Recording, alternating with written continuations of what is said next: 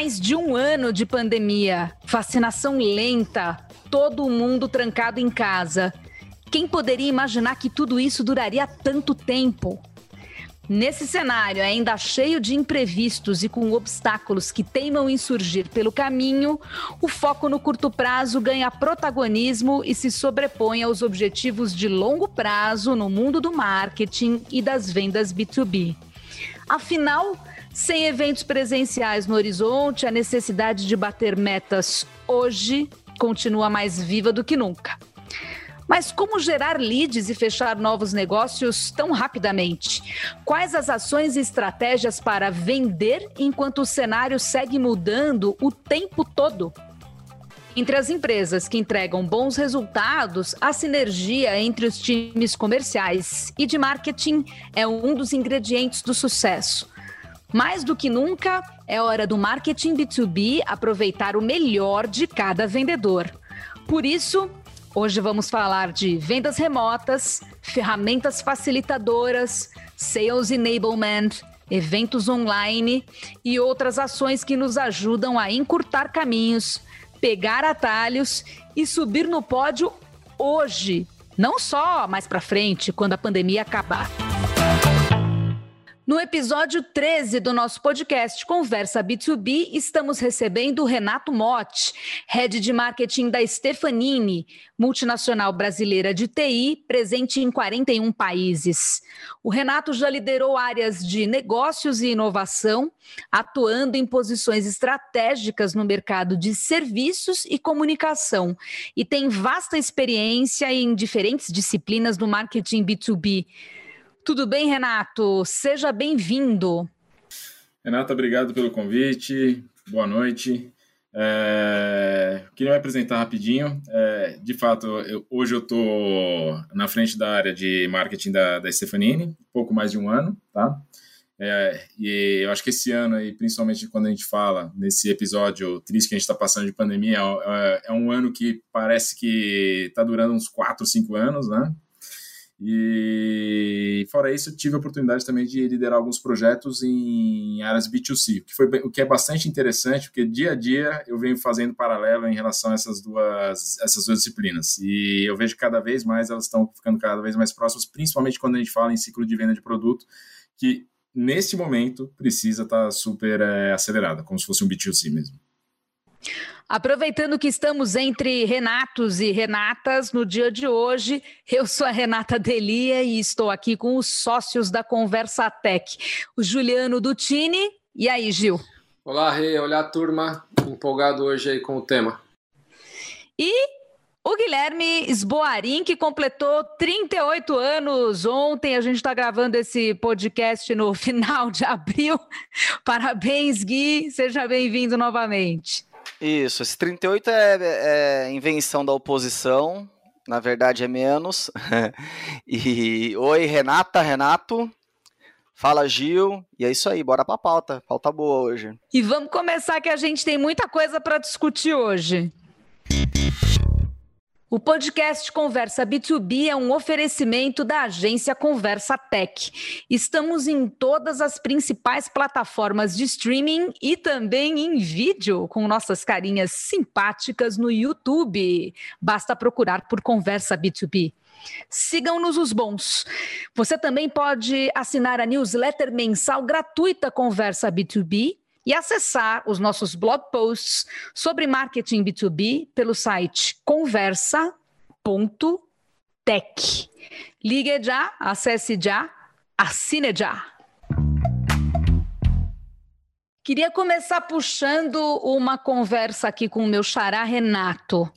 É, como é que tem sido a sua vivência nessa loucura toda? O que, que você e a sua equipe têm feito para manter as estratégias de longo prazo em mente, enquanto colocam em prática ações de curto prazo para gerar resultados rápidos no meio dessa neblina toda, com pista molhada e sem capotar o carro? Uma boa pergunta, viu? É, não acho que é exclusividade para mim. Eu acho que é uma coisa que é geral para qualquer tipo de atividade é o quanto que a gente anda acelerando, né? não estou falando nem acelerado, é acelerando e acelerando cada vez mais aí nos últimos 12, 15 meses. Né? de fato, existiu principalmente em 2020, por conta da incerteza de business, entre outras coisas, a, necessidade de se olhar muito para curto prazo. Né? Não sabia exatamente para onde que o mercado iria, não sabia exatamente que segmentos iriam crescer, que segmentos iriam diminuir, quais iam desaparecer, quais iam surgir. Né? Então, houve um, um momento muito incerto em que as indústrias em geral, principalmente B2B, né, que tem os movimentos um pouco mais lentos, tem os, os ciclos de, de venda que são mais longos, é, tiveram um momento em que elas, se, elas por uma questão de certeza, elas resolveram brecar um pouco o business. Né? E foi nesse momento que algumas empresas que estavam em, em, situação melhor, elas resolveram, estavam em situação mais oportuna, digamos assim, tiveram um pouco mais de visão e resolveram apostar no incerto, elas é, resolveram acelerar. Então, foi um momento super interessante, principalmente para áreas de tecnologia, né? E aí, falando especificamente do meu dia a dia dentro da Stefanini, foi um momento em que, de um dia para a noite, é, eu tive que revisitar todo o meu planejamento. Eu tinha marcado para 2020 mais de 15 eventos presenciais, já estava planejado para os próximos dois, três meses. É, e da noite para o dia, a gente falou, cara, como é que a gente consegue, no meio dessa loucura, que a gente não sabe o que vai ser feito, manter o contato com os nossos clientes, é, com, consegue não só manter o contato, mas a gente evoluir a nossa percepção, evoluir nosso posicionamento. Então a gente teve que voltar, fazer um rápido replanejamento, e foi um replanejamento sim, pensando no, no curto prazo, né? Aquela questão, a gente precisa apagar um fogo que a gente está vendo que está crescendo. E, e eu, de, eu, detesto falar esse jargão, mas ele é muito verídico. A gente teve que reinventar a maneira como a gente olhava para o mercado, como a gente respondia algumas novas dores que estavam acontecendo. É, e aí, falando, falando um pouco de grandes mudanças, é, de fato, a gente trabalhou muito no, na questão do curto prazo, nas conversões, na, enfim, na, na questão de resultados mesmo, e olhando muito mais para a execução, é, mas a gente, de forma alguma, a gente, a gente perdeu aquela questão do olhar para o horizonte, né? o famoso sales overnight, brand overtime, né? Então a gente a gente não perdeu isso, mas a gente colocou um pouco mais de tinta na caneta da do sales overnight, porque é, de fato era onde a gente entendeu que era uma ameaça e ao mesmo tempo era uma oportunidade, porque tinha gente que estava parando, estava retraindo e tinha mercado que estava avançando e quem estava de fato com gasolina naquele momento para acelerar estava é, numa corrida com menos competidores e esse foi um pouco do, da nossa estratégia. E, obviamente, assim, é, foi super é, novo para gente essa maneira de trabalhar 100% remota, né? Porque ninguém foi para casa, né? Nós fomos lançados para casa, não foi uma coisa que foi muito organizada, né? Foi do dia para a noite. É, a gente colocou, por exemplo, aqui na Stefanini uma operação aqui no Brasil que a gente tem aproximadamente 14 mil profissionais. A gente, em duas semanas, a gente botou 95% das pessoas em casa é, com VPN, com toda a parte tecnológica o que foi um, super desafio, né? Que era a questão como que eu é, faço toda essa transição de toda a minha força de trabalho, sem é, criando sistemas de segurança, criando a, o amparo tecnológico de sistema para que as pessoas consigam trabalhar de casa e ao mesmo tempo como é que eu faço com que o business ele não perca atração, não perca velocidade, não perca resultado, né? Então foi um momento geral de mercado caótico aí por umas duas semanas, mas depois começou a se assentar um pouco nesse sentido. Então, eu dei um, um, grande overview aqui, mas só para explicitar os principais é, desafios aí da, desse início aí de, de pandemia. O, o ambiente de negócios do B2B geralmente envolve soluções complexas, vendas complexas e relações complexas com os clientes. Por isso mesmo é que a gente ama B2B e ama essa complexidade desafiadora com todas as nossas forças. Mas na prática, no dia a dia, não é bolinho fazer as coisas acontecerem. No início do ano, a Conversa Tech lançou um e-book gratuito chamado Novas Visões para o Marketing B2B em 2021, que está disponível gratuitamente no site conversa.tech e que conta com entrevistas com grandes nomes do marketing B2B. Um dos pontos comentados no material é justamente a aproximação entre marketing e times comerciais. Trocando em miúdos, O marketing B2B deve ajudar a comunicar de forma clara os produtos e serviços que o time de vendas acredita que tem mais tração em um determinado momento. E, da mesma forma, o time comercial deve contar com a habilidade do marketing para atrair oportunidades comerciais qualificadas e prover os melhores argumentos para converter tudo isso em vendas. Por isso, eu vou puxar de novo o meu xará aqui. Renato, como construir essa ponte da amizade e fazer essa integração na prática? Depois eu passo para o Juliano e para o Guilherme aqui. Falando especificamente do, do segmento de, de serviços de tecnologia e, e soluções digitais, é, se tem alguma, alguma coisa que, que foi positiva é, em relação a esse momento super triste que a gente está vivendo, foi que foi um momento em que houve uma grande aceleração em projetos de transformação digital das empresas e do, do, das indústrias em geral. Então, o que estava previsto para acontecer nos próximos 5, 10 anos não era prioritário, enfim, é, não era uma coisa que era vista ou, ou sequer estava na lista de prioridades para ser entendida para quem realmente toma a decisão dentro das empresas. É, em pouco menos de seis meses virou prioridade máxima. Então, antes, o, esse tipo de tema que você conversava muito, ficava muito restrito ao, ao CIO, ficava muito restrito à área de compras, ficava muito restrito à parte de operações especificamente, ela, esse, esse assunto ele tomou outro vulto. Né? Ele passou a, a, por um efeito rally, por um efeito de necessidade, ele passou a abranger é, algumas outras áreas que de fato são aceleradores em tomar de decisão. Então, é, é virou pauta da, de, de CMOs, virou pauta de CEOs, enfim, e o que foi interessante nesse sentido é que, tanto do lado do cliente quanto do lado de, da, da empresa, que é prestadora desse tipo de serviço, é, todo mundo teve que se capacitar. Né? Então, assim, o mercado ele acabou ficando super aquecido em termos de mão de obra, de evolução de, de soluções, né? Às vezes algumas soluções que não necessariamente elas eram, é, vamos chamar de top of mind ou top priorities para as empresas, é, elas passaram a ocupar um outro espaço e dentro desse gente, a gente se reinventou no sentido de, putz, a gente percebeu que determinado tipo de segmento ou serviço ele passou a ser não só o que era, ele já era recorrente, mas ele passou a ser exigido num volume muito mais alto do que era costumeiramente. Então a gente aproveitou esses momentos para a gente capacitar e escalar algumas partes do, do negócio. Tá? E, e, eu, e assim, não existe muito fórmula mágica, né? Para um momento caótico desse, em que você tem uma aceleração de demanda, que você tem uma, uma necessidade de, de mercado que ela, a gente está vendo que não vai ser resolvida no curto prazo. Eu também detesto o jargão do novo normal, mas de fato, aquele, aquela antiga realidade que a gente tinha, ela não vai voltar a acontecer a gente entende que novo, novos meios de trabalhar, enfim, um, novas maneiras de se entregar as coisas, elas, elas precisam ser revisitadas e inventadas. Tem coisas que, mesmo hoje, depois de um ano, o mercado como um todo, as indústrias como um todo, ainda estão se assentando. Estão naquele momento de, putz, é, eu estava no 8, fui para 80 e talvez eu, a gente precise chegar no meio termo que, que a gente se sinta mais confortável, traga resultado e a gente não fique nesse, nesse efeito de pêndulo. Né?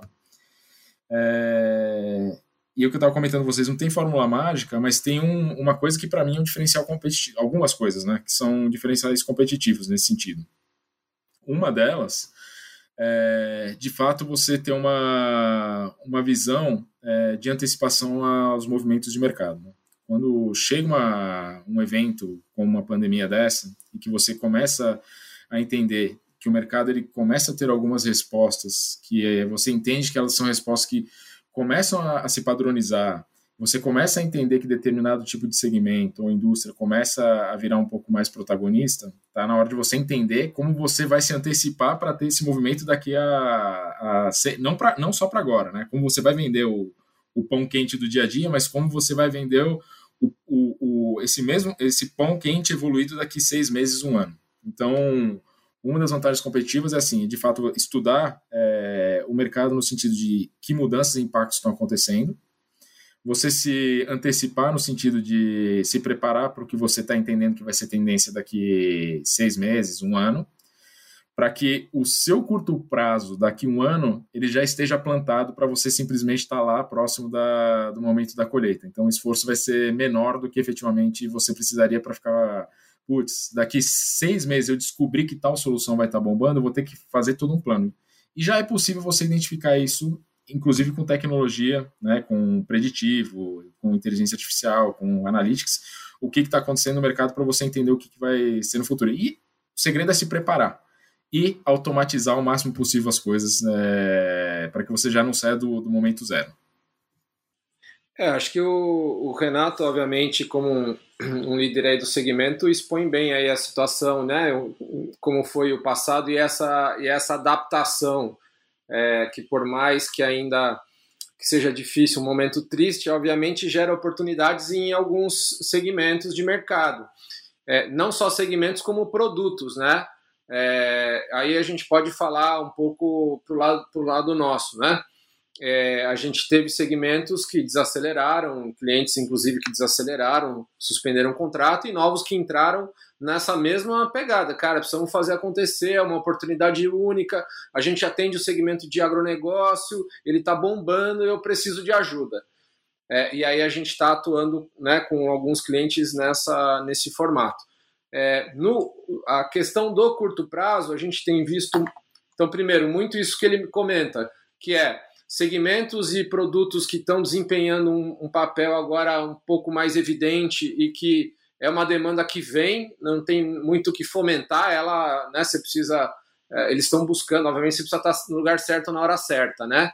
E eu acho que aí a segunda coisa que a gente vem sendo, vem sendo acionado ou que a gente tem conversado bastante, a gente até tem episódio gravado, que é a questão do, do ABM, né? Que é encontrar essas. trabalhar com menos contas, é, atacar, usar conteúdo para atacar é, segmentos específicos, soluções é, que só servem aplicadas a aquele negócio, ou aquele segmento, ou aquele, aquela tecnologia. É, a gente tem visto o LinkedIn também como uma plataforma que tem ganhado força, até os números do LinkedIn mostram a quantidade de gente. Então, acho que o negócio da venda à distância, que é o que ele comentou, que né, das pessoas se adaptarem em casa, a questão do vendedor, que essa história do relacionamento e, e do, do, não evento presencial, como se soluciona, sendo que ele tem que, né, que, que resolver digitalmente.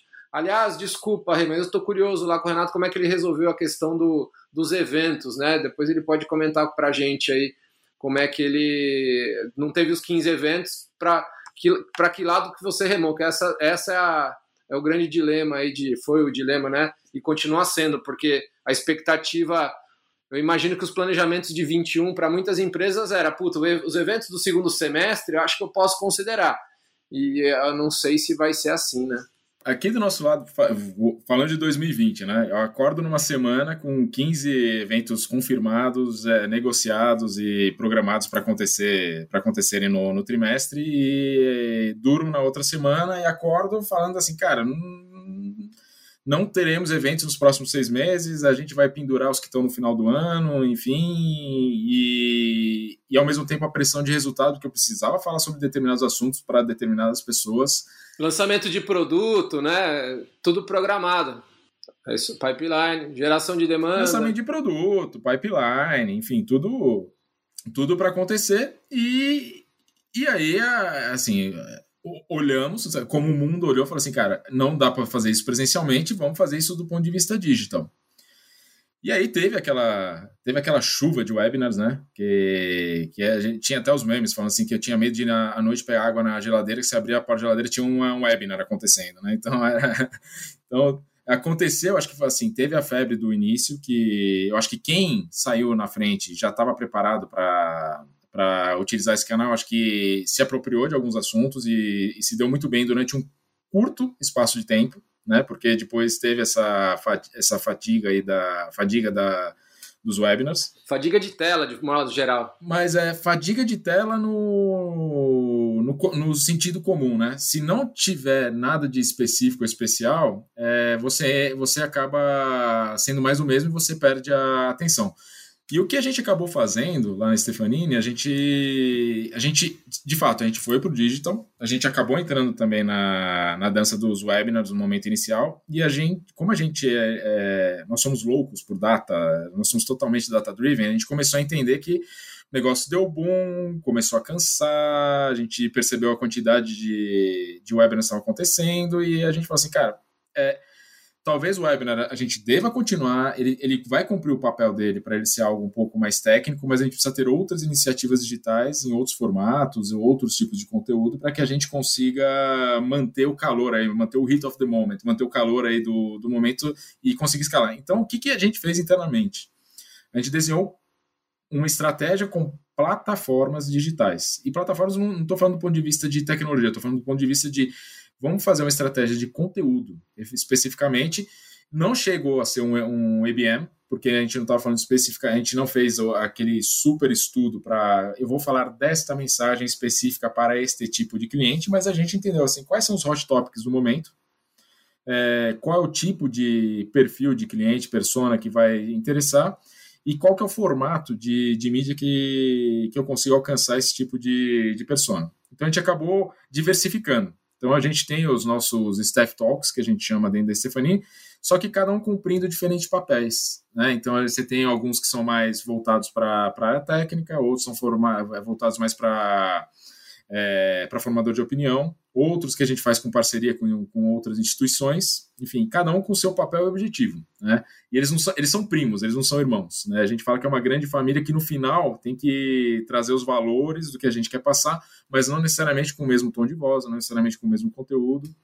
E nisso, assim, só para vocês terem uma ideia, é, eu acho que a gente deu um exagerado no ano passado nesse sentido, né? A gente falou de, a gente saiu de 15 eventos presenciais para ter executado em nove meses eu acho que perto de 90, eu acho que se bobear, passou dos 100 eventos digitais. É, a gente estava fazendo de 3 a 4 por semana, não era para o mesmo público, então a gente evitava o Zoom fatigue, né? É, mas a gente fazia por volta de 3 a 4 eventos por semana, né? Porque assim, tem muito assunto, tem muita gente, e a gente não chegou a fazer o, AB, o ABM tal qual manda a regra, mas a gente acabou segmentando, a gente fez um super long tail segmentando. Tal assunto para determinado segmento. Tal assunto para determinado segmento, para esse tipo de perfil de tomador de decisão. Então a gente acabou fazendo, de fato, um, um xadrezão que deu muito certo ano passado. Tem uma máxima, aproveitando que vocês estavam falando de conteúdo aí, é, que todo mundo quer falar de conteúdo, tem uma máxima que diz que o conteúdo é rei, mas que o contexto é Deus. E nesse contexto de pandemia, com vendas remotas dando a tônica do B2B, não vejo verdade maior do que essa. Afinal, Quase sempre não são os mesmos materiais nem os mesmos conteúdos que funcionam. E quando são os mesmos conteúdos, você vai uh, fazer alterações, né, para inserir esses conteúdos no contexto. E, por exemplo, aqueles folhetos e brochuras de eventos presenciais estão fora de cogitação. Mas, para focar aqui nos benefícios principais do conteúdo para as vendas de curto prazo, vou citar dois. O conteúdo sempre pode vender quando você, vendedor, não pode, não consegue, por alguma razão. E o conteúdo sempre te dá uma boa razão para retomar contato com aquele cliente é, que você queria retomar um tempo, fazer aquele oi sumido, oi sumida. Esse é, o, esse é um, um dos plus do, do conteúdo. E aí, voltando para o Renato aqui, como é que o conteúdo entra nessa equação das ações de curto prazo? E como deve ser trabalhado o conteúdo B2B nesse cenário? Trazendo resultado. É simples assim. Eu acho que assim, é, isso é bastante. Eu já tive algumas passagens pelo mercado, tá? E principalmente no mercado B2C. É, quando eu caí no mercado B2B, quando eu fui perseguir o mercado B2B e mais especificamente tecnologia, eu fiquei bastante surpreso. É, que a, aquela a eterna rivalidade entre marketing e área comercial é, no mercado B2B ela não, não tem espaço, não tem espaço. Isso é fato. Até porque assim, como é um mercado que como você mesma falou, é um mercado que o ciclo de venda ele é muito mais complexo. né? É, a gente está falando de ciclos de venda são mais extensos, os touch points são. É, o, o, assunto ele é mais denso, o território é mais árido, né? E os assuntos eles são mais difíceis de irem descendo ao funil. É, se você, enquanto marketing, não estiver com um esforço alinhado com a sua equipe comercial, assim, a, a probabilidade de, de um projeto é, ele ter êxito é praticamente nula. Tá? Então, a, a, sua pergunta é como é que constrói a, a ponte da amizade, a, o caminho do amor, é através de resultados. Eu acho que através do amor, né? Através do amor, através de resultados e também através de, de informação, através de data, né? Então, tem, tem um ponto que você comentou na sua introdução, que você fala assim, é, que é interessante que marketing ele, ele apoie uh, as soluções que a área comercial entende como, como a, as soluções que efetivamente estão como hot topics, são mais passíveis de venda, eu concordo. Mas é uma mão, é uma mão de via dupla. Em que sentido? É, por exemplo, na, não sei se em todas as áreas são assim, mas costuma, costumeiramente se todas as empresas são assim, mas na Stefanini a área de inteligência de, de negócio ela está dentro de marketing. Então eu faço junto com a área comercial, não é isoladamente, né? eu faço os dois lados, né? Eu ouço, eu ouço muito a área comercial para entender quais são o, o, as prioridades, e aí eu ouço também e levanto através de dados quais são as prioridades do mercado. E aí a gente tem um match. Esse aí concretiza a história de amor. Fala assim, cara, das nove prioridades que a área comercial me passou, essas seis o mercado está pedindo. Vamos bater junto nelas, que a probabilidade de da gente criar e ter mais histórias de sucesso é, é maior. E aí a gente acaba trazendo resultado e aí a história de amor vai, vai crescendo. O Renato está falando uma coisa é, interessante: não dá para andar separado marketing e vendas no B2B, é impossível uh, fazer isso. Porém, contudo, todavia, nem sempre é essa história de amor e essa, essa amizade consolidada entre as áreas, né? A gente tem alguns probleminhas que podem acontecer nesse caminho. Como identificar pro, os problemas que pode acontecer entre as áreas e como resolver esses problemas justamente nesse momento de neblina que a gente está passando antes que o carro caia na ribanceira. Um lado bom desse cenário meio caótico é que as pessoas tendem a se unir, né? Então, quando marketing está numa situação difícil, assim como vendas está ou estava, né? As coisas começam a se alinhar um pouco mais. Então, existe uma melhor, uma, uma boa vontade de ambas as partes eu vi que durante essa pandemia se construíram muitas pontes entre marketing e vendas, pontes que não eram muito firmes, elas se estabilizaram justamente nesse momento de dificuldade. Para mim, o maior termômetro que você pode ter se essa ponte está bem construída e sólida é a adesão que vendas têm às ações que marketing propõe. Principalmente no curto prazo, porque no curto prazo a dependência de vendas é maior, do marketing com vendas, né, para conseguir fazer entregar resultado. Então, se tem uma baixa adesão da equipe comercial, você pode ter certeza que o, a, a, principal razão é que não, não teve esse, essa sinergia, esse alinhamento, porque, de novo, curto prazo, e, e, aqui eu vou falar de curtíssimo prazo, tá? O Renato falou um negócio super legal que é o pessoal da, de inteligência comercial dando inputs tal, mas às vezes você tem que fazer uma ação que é para o curtíssimo prazo. E que aí você realmente tem que dar o tiro certeiro no que você tem uma possibilidade de converter, tipo, ontem. Modo de dizer, né, gente? Estamos no B2B, mas assim, tá claro. Então, para esse tipo de curtíssimo prazo, vendas tem que estar tá envolvido no início, no meio e no fim. Não só no curtíssimo em tudo, mas no curtíssimo principalmente. Então, é importante, de fato, você chegar com vendas nesse momento, falar, vendas, vamos lá basicamente tem duas categorias de coisas que vai fazer também vendas se, se engajar, né? A gente tem que saber também lidar com a área de vendas. Uma são essas oportunidades latentes, que ele vai falar, opa, joga isso para mim que isso aqui é venda certa, quero tua ajuda nisso, claro, né? Então é entender com vendas se tem algum segmento que está apresentando mais oportunidade, algum produto que a gente tenha que, puta, para esse momento faz mais sentido, alguma dor que está todo mundo sofrendo e que a gente tem algum conjunto de solução que possa atender. Esse é um ponto. O outro é entender quais são os desafios de venda. Aí, geralmente, sim, é onde está embutido o direcionamento de inteligência comercial, que é tentando te empurrar uma nova linha de produto, que tem uma, uma vida útil mais longa, ou um segmento que a empresa precisa se posicionar, que vendas por, por livre espontânea não atacaria. mas está na meta dele, está no programa de incentivo, então é do interesse dele também atacar isso. Então, se você conseguir mapear com vendas essas duas frentes, primeiro, vendas que estão mais acessíveis e vendas que ele precisa fazer, é meta dele, está no programa de incentivo, você já vai conseguir contar com um envolvimento de vendas na largada já. Então, envolvendo eles nesse início, com certeza vai facilitar a vida. E aí, de fato, você construir ponte, porque você também tem que se botar na cadeira do vendas, esse é o ponto. Você tem que entender qual é o desafio dele, qual, com o que, que ele está sendo cobrado e oportunidades que vão fazer ele se mexer mais. Tem que ter esse jogo, não adianta é, querer só ser uma via só, marketing drivando, não adianta. No curto prazo, no final, vendas vai dravar ainda mais marketing. E é importante que o marketing entenda isso e jogue o jogo dessa forma, porque, de novo, por curto prazo, esse é um caminho mais eficiente, inclusive. É vendas que está na rua, é vendas que está falando com o cliente todo dia, é vendas que sabe o que, que o, o cliente precisa para agora. Né? O Juliano tá se coçando para falar ou é impressão minha que vocês ouvintes não não veem, mas o povo fica assim, tipo, alegre, querendo compartilhar as coisas. É isso, Juliano Dutini?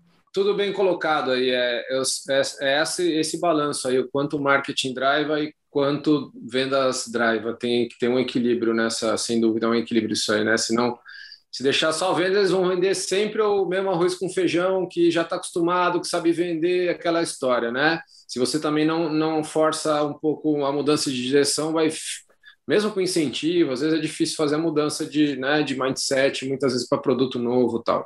E o contrário também é verdadeiro. Se você ficar empurrando só, dizendo, ah, não, vamos para outro lado, possivelmente o seu curto prazo vai ficar comprometido. Estou total de acordo aí.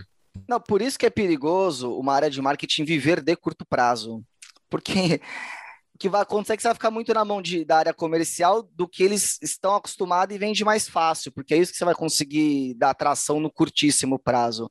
O Renato falou isso. É importante o curto prazo não vire regra do jogo. A gente está enfrentando essa necessidade de resolver o curto prazo pela rasteira que a pandemia passou na gente.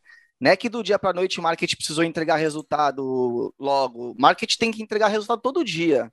Só que antes você tinha um plano estabelecido num, numa situação mais sob controle que te dava uma recorrência e assim você ia.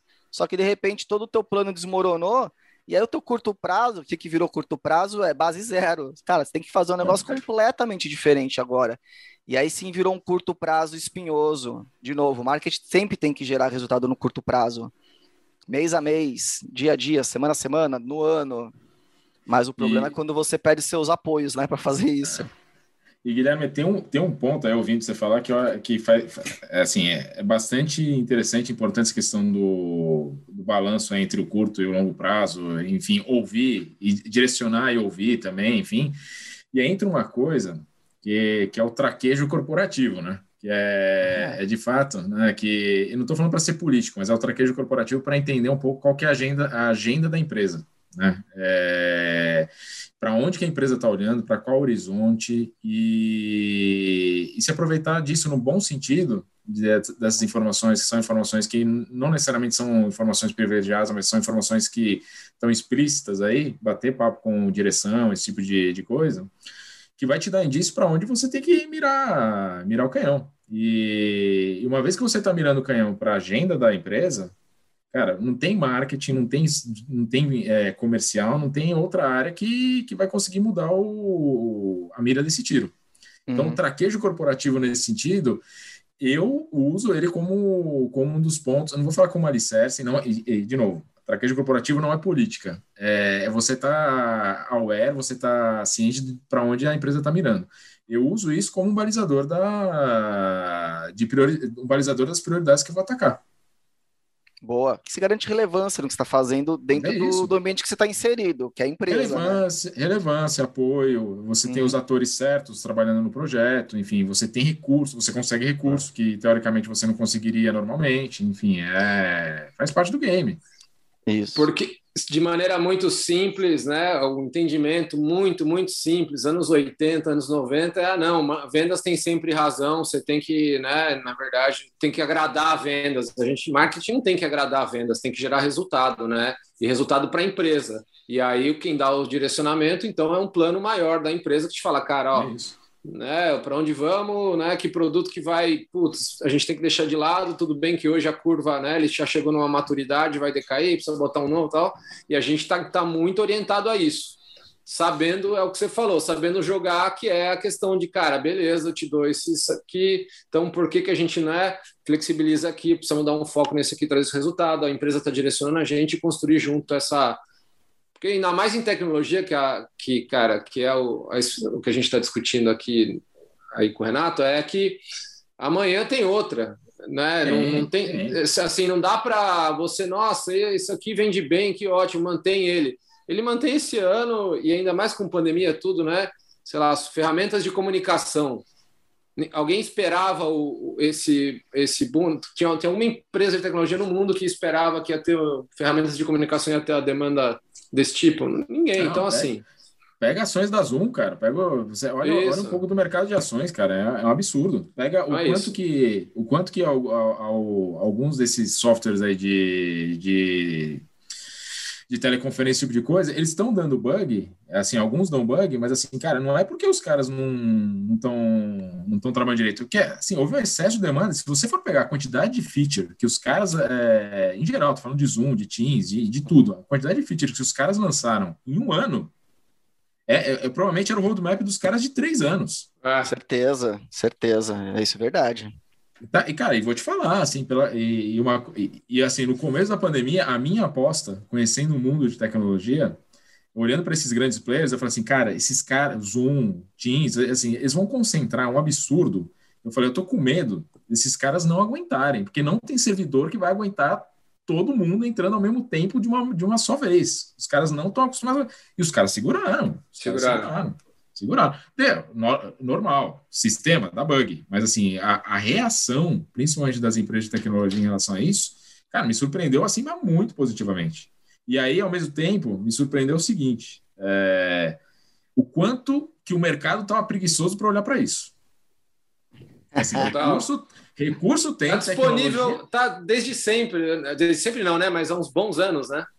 É, e é, assim, é sacanagem falar preguiçoso, porque assim, é o quanto que tem uma questão da inércia, né? Do tipo, ah, vamos falar sobre transformação digital. Você falava isso em 2019, os caras, não, tá no, tá no pipe, mas assim, é, você entrava em grandes empresas, ele estava lá no, na discussão da diretoria, mas era a sexta, sétima prioridade. Era aquela coisa assim, puta, vamos deixar para o último quê? do ano, para o último, é, último trimestre, se não der, escorrega para o outro e cai, vai indo, vai caindo de ano para ano, vai caindo de ano.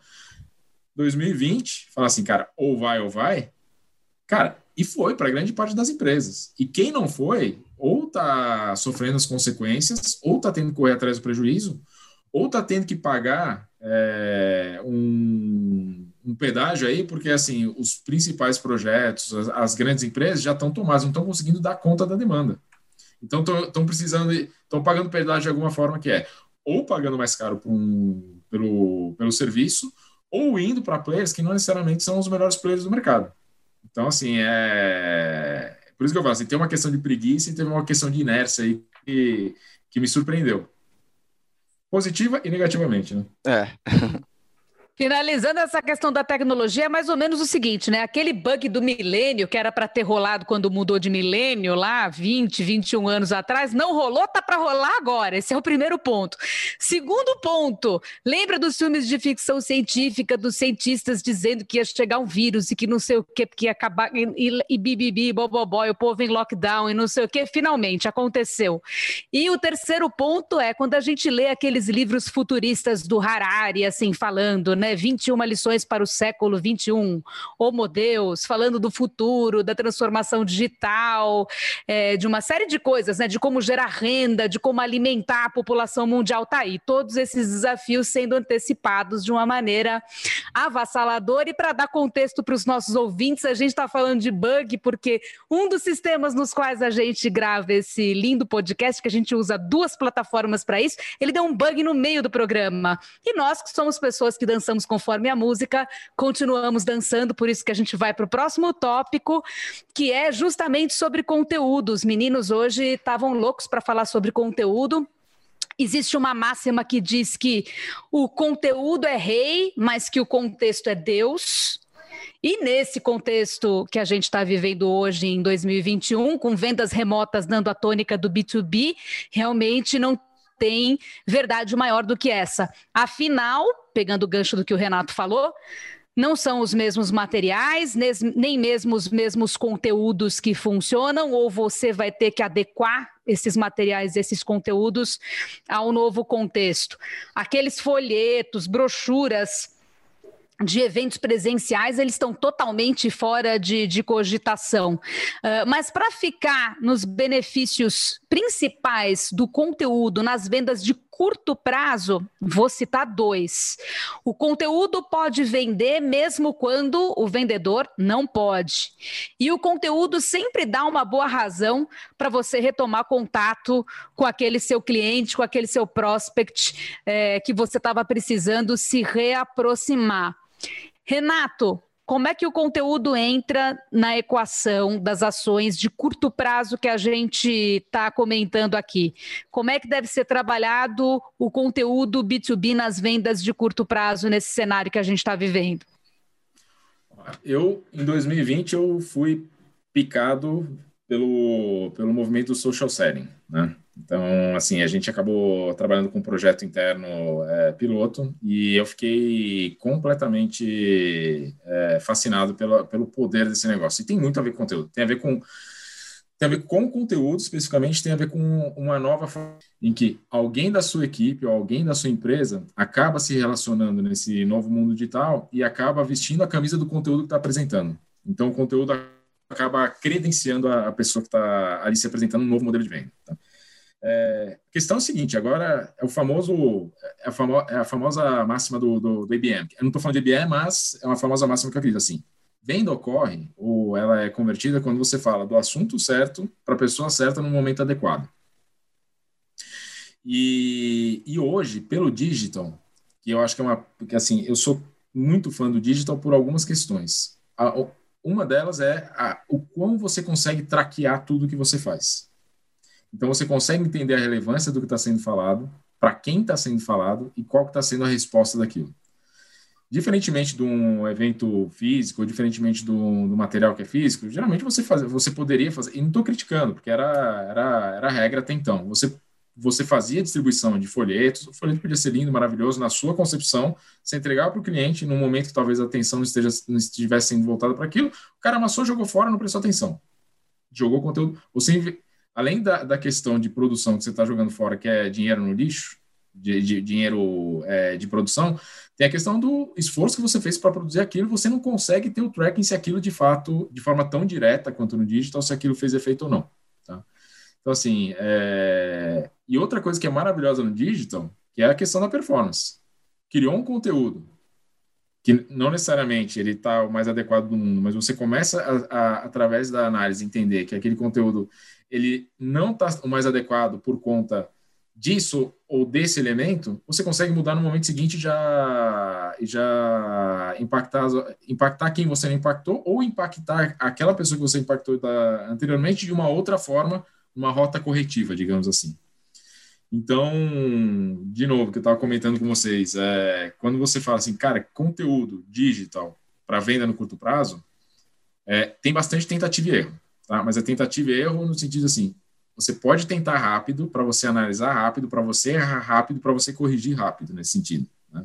Então, é, sou, eu sou muito fã de social selling por conta disso, de você conseguir traquear exatamente tudo que está acontecendo e conseguir corrigir num tempo recorde. Mas é fato, tá? Não necessariamente a, a sua mensagem, o seu conteúdo, ele vai sair esplêndido ou extremamente excelente na de primeira. Então é, é um pouco de, de tentativa e, e, criar um pouco de, de calo em relação ao que você vem trabalhando em outros projetos para trazer aprendizado para pro, os próximos.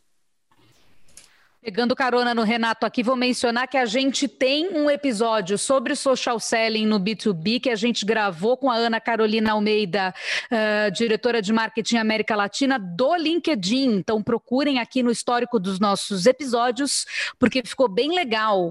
Uh, e, na verdade, queria passar, já que a gente está falando de ABM, queria falar de ABM E para falar de ABM, vou pedir primeiro para o Guilherme, para ele não ficar chateado, triste, cabisbaixo e para dar uma animada na, na ressaca dele. Vou pedir para o Guilherme comentar primeiro, depois o Renato e o Juliano é, complementam com suas visões. Tá tomando muitos... Gatorade, olha lá. Ó. Tá tomando, tá tomando Gatorade. Gatorade hoje? Tá lá. Tá não, decidi mesmo. rebater, é mais rápido. Não é curto prazo? Para passar a ressaca, a melhor forma no curto prazo é rebater. Então já tô. É, já, já, tá, já tá tomando uísque hoje de novo, é, já tá no Chivas. Já, já, fez efeito no curto prazo aqui, tô bem já. Pode mandar, pode mandar. Pode mandar, pode mandar. Vamos aproveitar que a voz dele não tá mole ainda. É.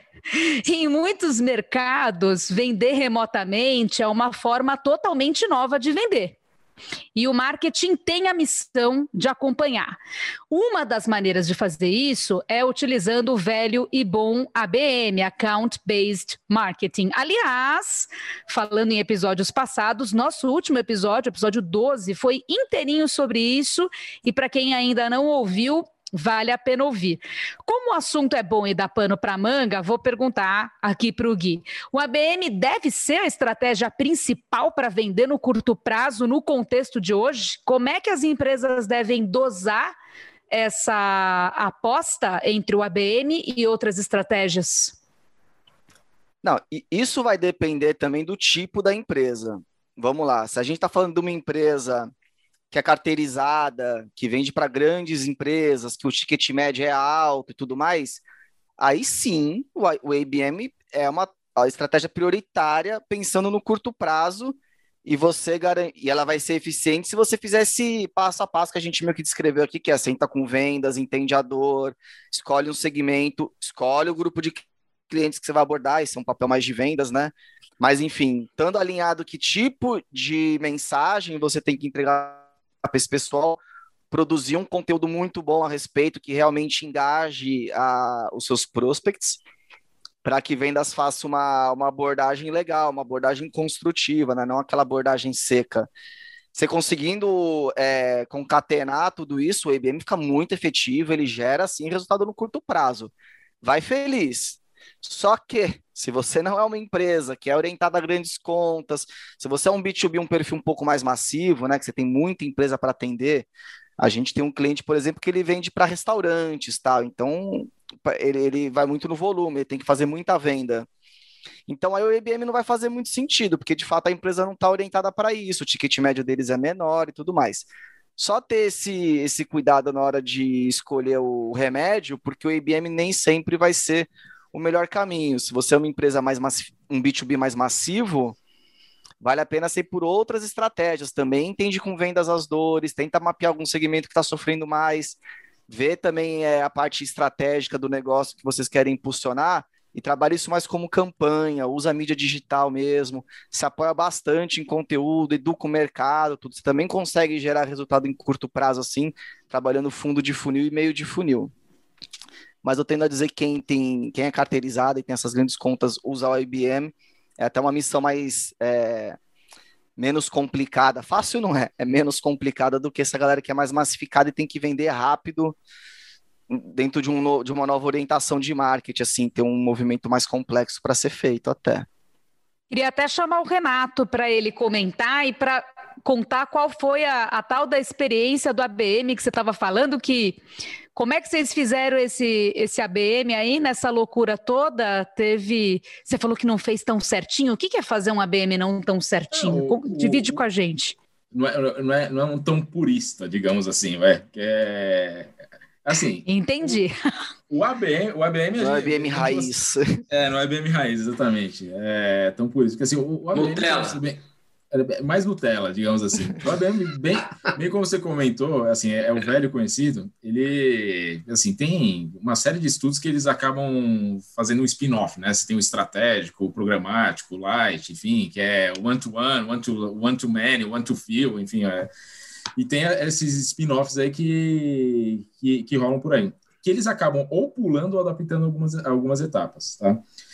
É, o que, o que a gente acabou fazendo aqui não foi o, não foi o ABM, é, é o, o, não foi o ABM raiz que eu comentei, porque assim, tem todas as etapas que o Guilherme está comentando, que assim, putz, deixa eu entender especificamente qual que é o potencial, qual que é o cliente de larga escala, deixa eu entender qual que é a dor desse cara, deixa eu entender qual que é o tomador de decisão lá dentro, deixa eu ver a mensagem para a etapa do funil que ele tá para exatamente eu falar a mensagem que ele quer ouvir, no momento que ele está com, com o ouvido aberto, no canal que ele consome, sobre a problemática que ele tem. Bola de cristal, entre aspas, data analytics, né? Então, é, como isso leva um certo tempo, né, fazer todo esse, esse cruzamento, e quando a gente fala do ano de 2020 que a gente precisava focar bastante em resultado, é, a gente acabou usando essas etapas, mas com talvez a malha do filtro não tão fechada. Então, a gente olhando para o Data Analytics com uma visão um pouquinho para o ABM com uma visão um pouquinho mais de helicóptero. Vai contra o princípio do ABM, que é você especializar, vai. Mas na hora que você vai um pouquinho mais para o helicóptero, talvez você não deu tiro de canhão massivo, mas também você não está no sniper, você está numa metralhadora ali. Esse, é, esse é o ponto. Você está pegando, você está olhando para um grupo é, que não é um grupo tão massivo assim, que, que você entende que tem algumas dores em comum, né, que tem, trabalham mais ou menos com o mesmo partido, que estão mais ou menos com uns, as pessoas que são tomadores de decisão com um perfil parecido, então você vai estar, tá, você não vai estar tá falando diretamente para aquela pessoa, chamando ela pelo nome, mas você está falando com aquele clã, com aquela tribo, com aquela família, com alguma mensagem que vai chamar a atenção dele. Então não é um tiro de sniper que vai pegar na testa do cara, mas é um um tiro de metralhadora, é um rajada de metralhadora que vai pegar no braço de um, na perna de outro, na coxa de outro, e vai, vai surtir algum resultado. Mas, bom, bom é, é, legal, acho uma, uma, coisa importante do que ela está falando, de às vezes não ser tão fiel a uma teoria, a uma metodologia, não usar isso como um gesto também. Acho que tem um é. ponto de você conseguir, dentro da tua realidade, da tua necessidade, trazer boas práticas de algumas, de algumas metodologias mesmo. Então, no uhum. caso da IBM que ele deu aqui, é uma, puta, não vou aplicar num grupo tão específico como diz o, o, os livros de IBM, mas eu consigo fazer uma coisa similar e quero aplicar. Acho que também a gente, como profissional, marqueteiros B2B aqui, também tem que se dar esse, se permitir isso, saca? Ah, o IBM cara, vou fazer da maneira que parece fazer sentido pro meu momento, dentro das possibilidades que eu tenho, dentro do meu ambiente. E, e, e dá-lhe, vamos para cima. E, e dá-lhe data para seguir isso, né? Claro. Para traquear, para comprovar, né? Essencial, porque beleza, você tomou um risco aqui, vou fazer do meu jeito, beleza? Então dá uma mensura legal depois para ver onde é que deu certo, o que não deu e é, assim vai porque é uma criação de monstros, né? A gente vai criando os monstrinhos e aí tudo isso é só, a gente libera eles, mas tem que né, alimentar, acompanhar, medir isso tudo. O esforço, a gente de marketing tem que pensar muito nisso. É, não adianta você fazer 10 ações e não conseguir mensurar direito, ou não conseguir acompanhar direito. É melhor você nesse caso, ter uma amplitude maior, conseguir entender isso tudo dentro de uma amplitude e, eventualmente, com o aprendizado, você ser muito mais assertivo no grupo mais para frente, ou repetir um amplo em outro segmento. Eu acho que é. Que é, é o, o, importante é você ter a visão de começo, meio e fim. Se é para ficar só lançando, bicho, não, também não, não tá com nada realmente. Não, você não vai conseguir. Ainda que dê certo, é pior, né? Você acaba uhum. não conseguindo uh, comprovar, porque nesse mundo, hoje em dia, né, cada. cada é, tem o lado negativo que você diz da métrica e do digital, que é positivo, mas tem o negativo também. A gente que, né, eu que sou mais antigo, né, tem aquela história do, ah, não, no, no o evento, ah, o que, que gerou o evento? Não, girou branding, foi bom para a marca e teve algumas boas reuniões tal. Cara, no digital não tem essa. essa, não tem, essa você nem encosta nisso aí, não. Você fala, cara, e aí, quanto, quanto gerou, amanhã quanto vai gerar tal. Então também tem uma, eu diria, uma, até uma, às vezes uma injustiça aí com o nosso.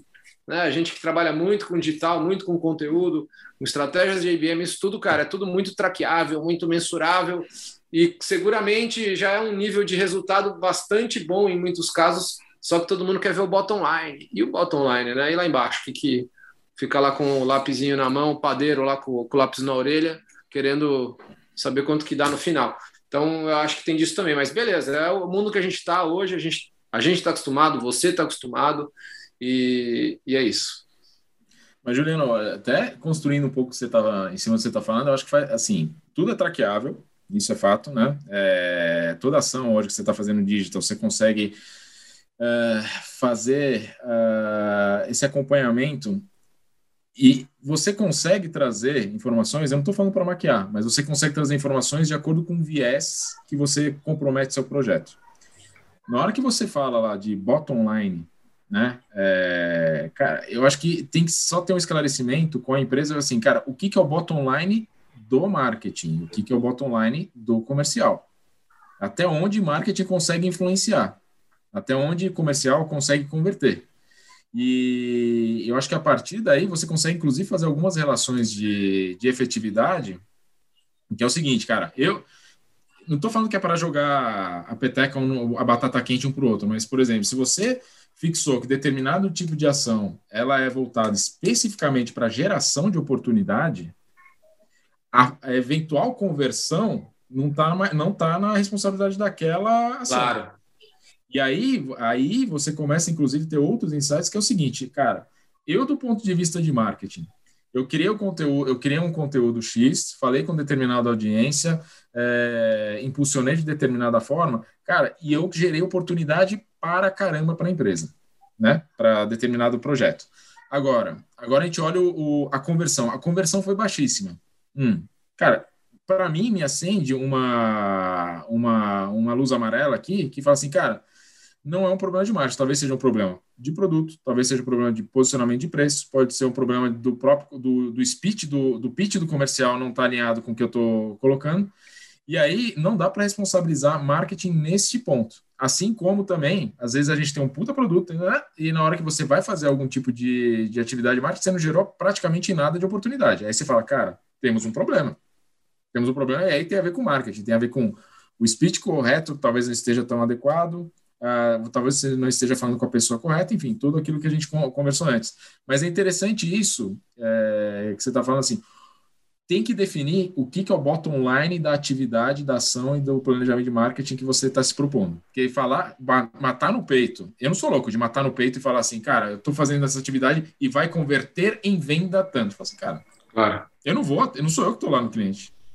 Não sou eu que estou lá, não sou eu que faço política de precificação. Não sou eu que sou responsável pelo NPS nesse sentido, né? A atividade. Eu sou responsável claro. também enquanto parte da empresa. Mas acordou, e é interessante até fazer esses cruzamentos. E é uma coisa que a gente faz bastante lá, não no sentido de apontar dedo, mas se fala assim, cara, talvez a gente tenha que revisitar a oferta. Talvez a gente tenha que revisitar o posicionamento, o price. Enfim, esse tipo de coisa. E aí você vai para um, você vai para um, para um insight de negócios. É outra, aí é outro, é outro bicho. Você sai de marketing. É isso aí. É. Vamos passar para frente que atrás vem gente, senão o nosso podcast vai virar um filme do Scorsese que todos nós amamos, mas três horas vendo as nossas carinhas bonitinhas no YouTube é meio too much, porque né, a gente tem uma autoestima boa, mas nem tanto. Não é para tanto. Eu tenho uma outra questão aqui que a gente prometeu na abertura do episódio. Onde é que entra o vendedor? E como as áreas de marketing podem usar o vendedor como elo mais rápido entre a empresa e o novo prospect. Juliano, para você não ficar triste que eu não mando a bola para você nunca. Não, estou sempre no jogo. Já falou que é velhinho, já deu uma de velho, vocês viram? Ai, que eu sou mais é... antigo, não sei o quê, olha lá. Mas tem que mudar a voz, tem que fazer voz de velho. Mas antigamente. Isso. É... Não, acho que o, a posição do vendedor é o, o bom que o Renato exemplificou bem aí a história, né? Eu acho que pensando aqui é, é isso, de saber primeiro construir junto, mas eu acho que determinar a responsabilidade de um e de outro pode ser né, um, bom caminho. É entender que fala, cara, ó, que, que, aonde é que a gente vai combinar esse, esse jogo de largada e falar, vou gerar mais oportunidade para você em tal ponto, e, e aí é, é contigo. Acho que tem essa responsabilidade, mas e aí comemorar junto, né? E ir para o abraço, comemorar junto o resultado final, que eu acho que essa é a grande história. Os dois lados reconhecerem que não existe, se, se não converter lá no fundo, você não vai conseguir investimento para um próximo lançamento, né?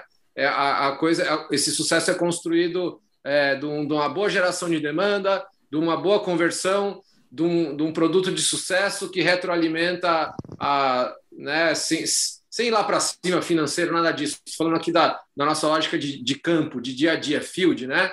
Cara, eu, tinha um chefe que falava: dinheiro de vendas é infinito. Ou seja, se você seguir vendendo, você tem dinheiro para investir infinitamente, né? É um pouco essa lógica que é a, o, o, esse ciclo virtuoso de se estabelecer. Eu acho que é conseguir estabelecer isso é o grande lance. O que você acha, Renato?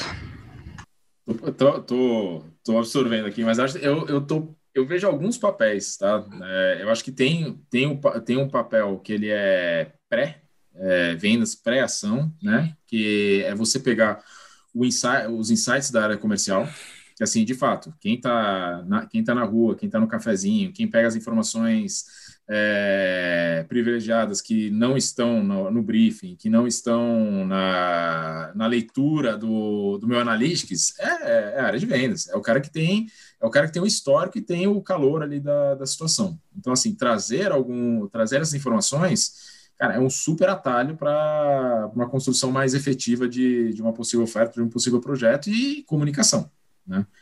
Isso é, isso é o antes. E o depois, assim, é... Assim, ter, muito que o Juliano falou, assim, é ter, é, é ter de fato a área de vendas como um aliado, né? No, no sentido de que, assim, você tem, enquanto marketing, você tem muita informação, você trabalha muito com a parte de estratégia, você na sua cabeça, no seu PowerPoint, no seu Excel, no seu BI, que aceitam tudo, você coloca a sua jornadinha da, da mensagem que quer chegar lá no final.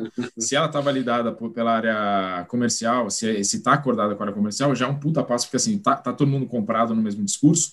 E aí é como você municia é, e não vou falar treinar, porque é muita pretensão falar que vai treinar um vendedor, mas assim, você municia o cara das informações que são adequadas para aquilo. E, cara, e tenta, dentro do possível, encantar, né? É, dar aquele feeling do. colocar um pouco do feeling do marketing, tem como a gente trabalha não só a mensagem, mas também o meio. Tem um tipo de material que ele, que ele, ele faça um barulho diferente para o. Talvez a mensagem seja a mesma do mercado, seja uma mensagem comoditizada, mas a maneira como você envelopa aquilo é, vai falar com vai falar com um ruído um pouco mais diferente para quem está querendo ouvir ou para quem não, não estava esperando ouvir esse tipo de coisa. E aí no pós, eu acho que tem uma questão do, do feedback do feedback informal, né? Que pesquisa também, pesquisa traz um monte de dados, traz um monte de coisa, eu acho que é super relevante, ajuda a direcionar coisa para caramba, mas tem aquela informação a informalidade, a, aquela, aquela informação que só chega através da, da proximidade e da relação pessoal que, o, que a área comercial tem com o cliente, é, cara, e de outros carnavais, né? Porque assim, eu, entrei, eu entrei com Analytics agora, estou olhando agora, estou olhando os últimos seis meses. O cara já tem relação com, com o cliente há dois, três, cinco, quinze anos, e, e não estou falando para usar influência, mas ele, ele consegue ler coisas que o Analytics não lê consegue ler coisas que o marketing não lê com um milhão de ferramentas que tem. Então é a junção dos dois, é trazer a tecnologia e trazer um pouco da, do romance para o negócio para ter a, a, o calor mais acurado.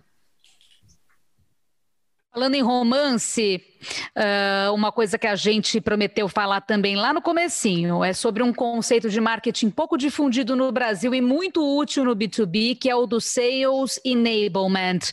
Refrescando a cabecinha da galera, isso nada mais é do que entregar para sua equipe de vendas os recursos que ela precisa para fechar mais negócios.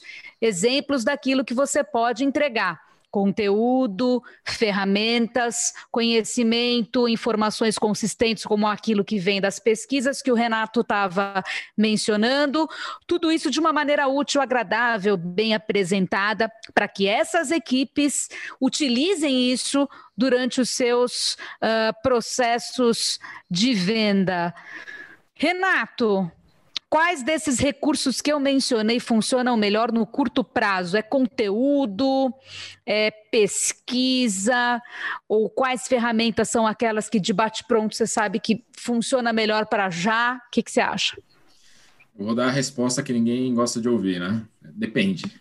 É... Sabia que era um depende. A gente adora depende. depende a gente também. adora depende. Falei o depende chegando aí. Eu já faço a pergunta assim porque eu quero ouvir um depende e, e em seguida vem o que eu digo. Desenvolva, é isso. É, depende. Depende do seguinte. É... Acho que cada um cumpre seu papel. Né? Então, acho que você tem que primeiro estar tá muito linkado à dor do, à dor do cliente. Então, se, se a dor do cliente é uma coisa que está é, super crítica, ele precisa ter uma solução no curto prazo e ele precisa ter. Eu preciso resolver o problema dele dentro da empresa, né? Que é assim, cara, se eu não resolver meu problema, de, vou dar um exemplo, se eu não resolver meu problema de segurança, que agora que eu estou com todos os meus profissionais dentro de casa e eu sair da rede da empresa, não tenho VPN para todo mundo, cara, eu preciso resolver isso daqui uma semana. O, o meu enabler, o meu sales enabler para a minha equipe vai ser, cara, mostra para o cara que a gente tem a ferramenta, escalabilidade, eu vou resolver isso em um, em um dia. Então, eu mostro asset de produto que soluciona aquela dor que está crítica para o cara. Agora, se a gente está falando de uma coisa um pouco mais a longo prazo, né, o depende dois, né? Se a gente está falando de uma, de uma dor que ela, ela não é tão solucionável a curto prazo, ela tem uma, ela precisa de um, de um sistema um pouco mais complexo, cara, é municiar o, o vendedor de informações, de pesquisas, esse tipo de coisa, para que ele consiga falar de business e não tá lá com a abrir a pastinha dele e, e vender. Então é, é, é colocar o cara no, no mesmo nível e sentir a dor do, do, ponto de vista de business. E aí, by the way, a ferramenta soluciona isso. A ferramenta, isso. a solução, esse tipo de coisa. Porque chega, não tem coisa pior para o cara que está desesperado, ele está com a dor, ele está sangrando, vir um cara começar a tentar fazer venda. O cara fala assim, cara, você não está vendo que eu já estou sangrando, já estou com problema suficiente, e você está falando de bits and bytes para mim, que não necessariamente eu, eu conheço, você está mais me confundindo do que me ajudando. Então, obrigado, próximo da fila.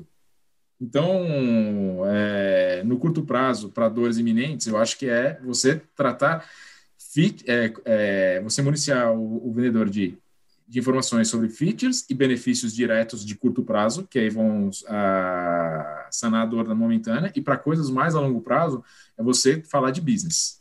Eu ia falar um negócio que é um tema que eu tenho visto com uma boa recorrência, que acho que vale colocar nesse contexto aqui de como do sales enablement, que é, cara, tem muita empresa, muita área de marketing partindo por social selling, o Renato falou, a gente falou bastante de IBM. É comum que a área de vendas não esteja preparada para ela desenrolar esse tipo de ação. Muito comum. E está sendo muito comum o marketing ter que abraçar a causa de capacitar a área de vendas com isso. Então, e geralmente isso está num contexto de curto prazo, tá? O social selling, IBM e tal, ainda mais no, no, no, nos tempos atuais. Então, um toque aí para a galera do marketing, fica atenta com isso, porque não adianta você botar vendas numa situação que ele está inseguro, o negócio não flui. Vai lá, entende. Vamos partir para o social selling, abordagem é via redes sociais, capacita. Eu sei que geralmente não é função do marketing capacitação de vendas, para atividade de vendas. A gente capacita às vezes produto, explica uma ação, tudo mais. Mas esse lance tá meio que caindo num, na, na, fresta ali, tá ficando numa área cinzenta que ninguém tá pegando. Por via das dúvidas, eu tô vendo muito marketing tendo que pegar, e beleza, faz certo em pegar. Então, só um toque aí pra galera ficar atenta. E de fato, a, a, o que você falou é muito real, é, é, é, é a minha realidade hoje. Tá? E, cara, eu, eu não acho ruim, não, cara. Porque assim. É... Não, não é. Não é é, é, é você estar tá unindo alguns esforços, que assim, o, o, a, principalmente a área comercial, cara, tem todos os contatos, tem todas as prospecções, os caras sa eles sabem o approach do ponto de vista comercial, eles sabem chegar e falar e falar e, e abrir uma porta. E, cara, e, e, que e a área de marketing brilha na, no digital. Então, assim, você está unindo melhor dos dois mundos. É o, é o cara que sabe abrir uma porta e ele tá, cara, ele tá com todo o material que ele deveria ter no dia a dia. E que e não necessariamente no, na, no momento anterior, pré-pandemia, ele tinha em mãos, porque tinha uma série de outros fatores. E agora, cara, não tem desculpa. É um repositório com informações, com capacitação. Da, o cara pegou a pastinha digital dele, ele tá pronto para brilhar nesse sentido. É, tá um momento propício para essa aproximação de marketing e vendas, definitivamente. A, interdependência tá, tá maior. Que, de novo, é ótimo. Na verdade, isso todos têm a ganhar, marketing, vendas e, as companhias, né? Ficou uma dúvida aqui desde o começo do programa. É, falando da, da, geração de leads de, de, curto prazo e desse monte de eventos, workshops, webinars, Zoom Fatigue e etc, etc, que o Renato Mott fez lá na Stefanini. Funcionou, Renato, esse monte de eventos, de eventos online? Até que ponto funcionou? Até que ponto não funcionou? Qual a sua experiência? Para diferentes objetivos, sim. Tá? Eu acho que Vamos lá, para geração, a gente não focou tanto em geração de lead, a gente focou muito mais na, no que diz respeito a relacionamento e posicionamento. Então, para isso, eu acredito que de fato fez sentido. Tá? É, a gente escolheu mesmo a, o caminho de, de, trabalhar, de não focar em geração, mas de olhar um pouquinho mais para o meio e mais para o final do, do funil. E falando especificamente de resultado, como o nosso ciclo de vendas ele é um ciclo de vendas que é bastante longo, a gente está falando de um ano e meio, às vezes dois anos, dependendo do projeto, é, a gente, de fato, a gente está conseguindo enxergar as oportunidades aparecendo de coisas que eu estava fazendo no início da pandemia. Então, foi, eu diria que foi assim, foi um passo exitoso nesse sentido. Tem coisa para melhorar? Sempre tem. É, o, o, as pessoas já estão enxergando os eventos online de outra forma? Então, mas uh, olhando aí um pouco o retrospecto, é, os resultados estão aparecendo sim. Juliano, você que vai a, a um evento por dia, a um workshop por dia, funcionou ou não funcionou? Isso foi em 2020, em 2021 não. Você tá cansado, né? Zoom, é, fatigue total. Tô fatigue, Isso. tô fatigue. Eu tô a cara do, do fatigue. Mas, cara, o que, o que eu queria comentar era que é, foi muito isso também, um, um pouco a história, né, de como a gente foi impactado, ou os negócios, ou o marketing B2B foi impactado pela pandemia e tudo mais. A gente também, em alguma, em alguma ordem, acabou seguindo um pouco esse caminho, que é, é como todo mundo numa situação, né, ainda a gente vê alguns mercados ainda meio travados em termos de decisão e se vai ou não vai nessa hora o melhor que você faz é se manter próximo. Eu acho que é a, a, honestidade em falar, cara, eu sei que vocês estão enfrentando aí tal, tá todo mundo enfrentando uma dureza, tecnologia é importante, no nosso caso, marketing é importante, importantíssimo, sempre foi, e agora, né, a gente muda, ajudar aí, fazer essas discussões. Né? O objetivo aqui qual é, né? A gente ter esse podcast para compartilhar um, um, um, conhecimento do Renato frente a uma grande empresa de tecnologia, a gente discutir aqui, para que é, quem está na, na área tenha essas referências e saiba que caminho seguir. É claro que a gente tem né, é, ideias de, de, se manter próximo e, obviamente, de crescer a nossa, nossa carteira de clientes e tudo mais, mas a ideia tem que ser essa: a gente conseguir compartilhar conhecimento e se manter próximo, né? Para falar, cara, ó, quando eu tiver um problema, eu vou lembrar desse cara, eu não estou pronto agora. Eu nem sabia que tinha esse problema, né? Tem toda essa questão. É, eu acho que essa honestidade em estar próximo, essa honestidade em se preocupar e em gerar coisas, né? Se colocar no lugar, o que a gente está fazendo aqui é um bom exemplo. A gente está aqui se colocando no lugar do Renato e muita gente tá, se sente no lugar dele, a gente ajuda a explorar isso. Eu acho que esse, esse marketing sempre foi muito importante e agora ele é muito mais. É, aí, no caso, no curto prazo, que é um pouco a discussão hoje que a gente está fazendo, eu acho que é a partir desse momento um, é, evoluir para isso que o Renato comentou, que é, estratégias segmentadas, ou IBM, ou one-to-one, que seja, aí você já tem uma amplitude, você já tem um entendimento. É, no caso de tecnologia, você tem até uma projeção já de, de, de, de, de, de como para onde as coisas vão. Então, é conseguir se antecipar um pouquinho e, e construir um médio e longo prazo a partir de agora. Ah, o que eu entendo é um pouco é um pouco isso. É, só tem que ficar de novo. Estamos falando de curto prazo. Então, você, meu amigo, que está no curto prazo, está meio que numa roubada, né? Então, você tem que dar nó em pingo d'água. Sou total de acordo, você tem que começar a nichar, falar com segmento ou um grupo de cliente que tem uma dor específica, mas não adianta você vir falar muito de, de topo de funil. De funil. Não. Não é que é Perfeito. errado falar de topo de funil, não é.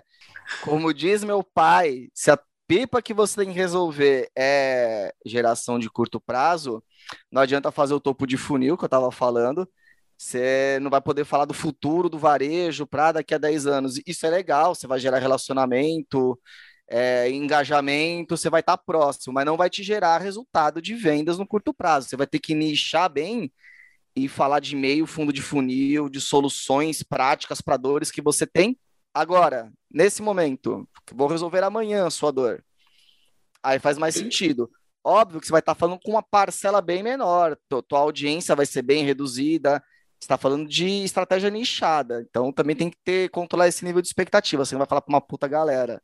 Você vai acabar falando para menos pessoas, mas que tendem, que tem uma possibilidade de fechamento de negócio, de novo, no curto prazo, maior. Por isso que é, galera, tenta sair dessa loucura de curto prazo, começa a construir o médio, o longo, que uma hora o longo vira o curto, é o que o Renato falou. Ele plantou lá atrás, era uma estratégia de longo que hoje é o curto prazo, é o que está dando resultado para ele hoje. Então tenta sair desse atoleiro, galera. O tema é curto prazo, mas a gente está aqui para te ajudar a sair disso. Muito bom o merchan da, da, da Conversa Tech agora no final, né? Ligue já, acesse Ligue já, já. É, é, é, clique já e tudo mais. E falando nisso, estamos chegando na reta final do episódio 3 do nosso podcast Conversa B2B. E chegou aquele momento em que eu faço uma pergunta teoricamente difícil, mas que na prática é muito fácil para cada um dos nossos heróis do B2B aqui presentes. Atenção!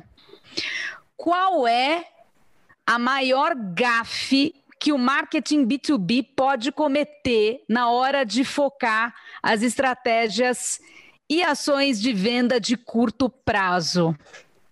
Lembrando aos nossos ouvintes que estamos no primeiro semestre do ano de 2021, para o caso deles encontrarem esse podcast perdido em uma cápsula do tempo, seja do futuro ou do passado.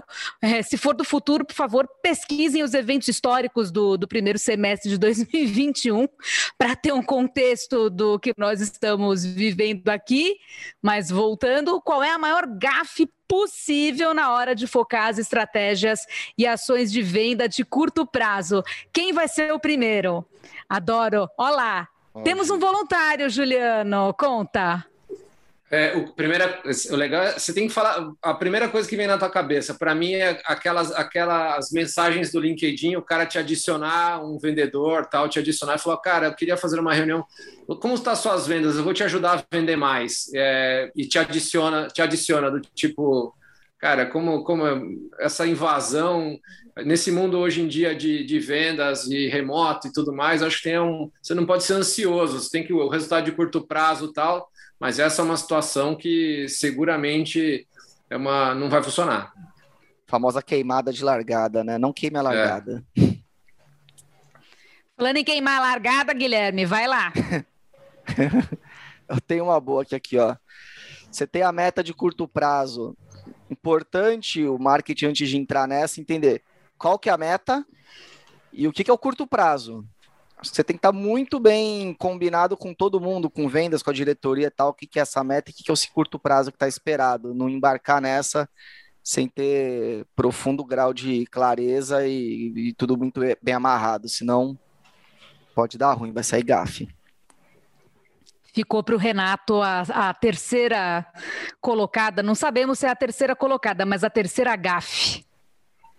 É, é, é um pouco do. Acho que é um pouco do sumário das duas, tá? Acho que é, é, é, você ignorar tanto o contexto interno da empresa, que tem a ver com, a, com os objetivos e, e, possibilidades, enfim, quanto o contexto externo, tá? Porque, assim, vou, vou dar um exemplo prático aqui, que é muito baseado no que o Juliano falou. É, cara, é normal, hoje está tendo social selling pra caramba, tem gente que faz bem, tem gente que não faz tão bem.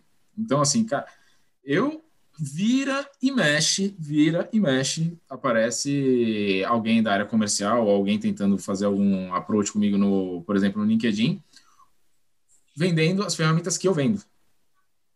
Puta, acontece cara, comigo direto isso também. Direto, direto. direto. O cara tentando, direto. O cara, te, o cara tentando. Cara, trabalho com solução, isso, bicho. O cara tentando vender uma solução. É, assim, cara, e, e assim, é, como eu entendo, entendo a dor do cara, é, muitas vezes eu tendo até, até dar uma direcionada, assim, cara, dá uma olhada um pouco na empresa aqui, né? Dá uma estudadinha aí de leve. Achei que você ia tentar a sua solução para ele, eu tô pensando nisso já. Falar, você sabe como é que. Falei, eu sei, deixa eu te contar como é que faz. Eu tenho aqui um produto bom para você também. Tem um módulo aqui super especial. É isso. É a contravenda. Vamos fazer o. É, né? E, e, aí, assim, resumo, uh, resumo da, da, questão de ignorar o contexto, eu acho que, assim, é, por mais que a gente fale assim, cara, é curto prazo, tem que ter resultado rápido, blá, blá, blá, se você tiver um mínimo, mínimo, mínimo de planejamento, e sair fazendo na loucura, porque muitas vezes a gente sabe que existe a pressão e o, e a, o calor da situação para que, cara, precisa sair amanhã. Gasta, investe, não gasta. Investe um tempinho para fazer um, um, mínimo de planejamento e, e setar algumas premissas, cara, que, de novo, tem um pouco do traquejo corporativo, é entenda o contexto que você está inserido, é onde, tão, onde o holofote vai estar tá apontado para a tua área no bom sentido, que é, é, lá você, é lá onde você vai brilhar. Então, é, errar é você colocar o que os caras não querem ouvir no meio do holofote. Muito bem, caros ouvintes, caras ouvintes, com essas pílulas e pérolas de sabedoria, ou melhor, com essas gafes que não queremos repetir, terminamos o episódio 13 do nosso podcast Conversa B2B. Obrigada pela audiência de vocês e também obrigada a presença, Renato Motti. Excelente a sua participação aqui conosco. Volte sempre. Boa, Renato. Obrigado, gente. Obrigado pelo convite. Boa. E na próxima pode brecar, que eu sei que eu falo pra caramba, tá? Não, né, ninguém. Gosto de falador. A empresa a chama gente... conversa, o podcast chama conversa. Tem que ser que a gente Conversa B2B, a empresa, o, o patrocinador master é a Conversa Tech, fica à vontade. Conversa e a apresentadora é a Renata Master, que fala mais que o Renato. Mas aqui é. eu me contenho para não falar por cima de vocês. É um exercício. É... Obrigada, Guilherme e Juliano, pela parceria. Você ouvinte, aproveite, ouça também os nossos outros episódios. Temos 12 episódios antes desse, possivelmente você vai querer ouvir o 14, o 15 o quinto e etc. Nos veja também no YouTube, só procurar por Conversa B2B e esteja muito lindo e muito maravilhoso acessando também o nosso site conversa.tech, nossos blog posts e assinando a nossa newsletter Conversa B2B, que é mensal, gratuita, não morde, é, não interrompe as pessoas, ela é muito legal, ela tem até dica de filme da, da, da redação. É, e é isso, pessoal. Esse foi mais um filme de três horas e meia do Martin Scorsese, dirigido pela Renatinha, mas era só isso. Um beijão, um abração e até mais. Valeu, galera. Até mais. valeu. valeu. obrigado.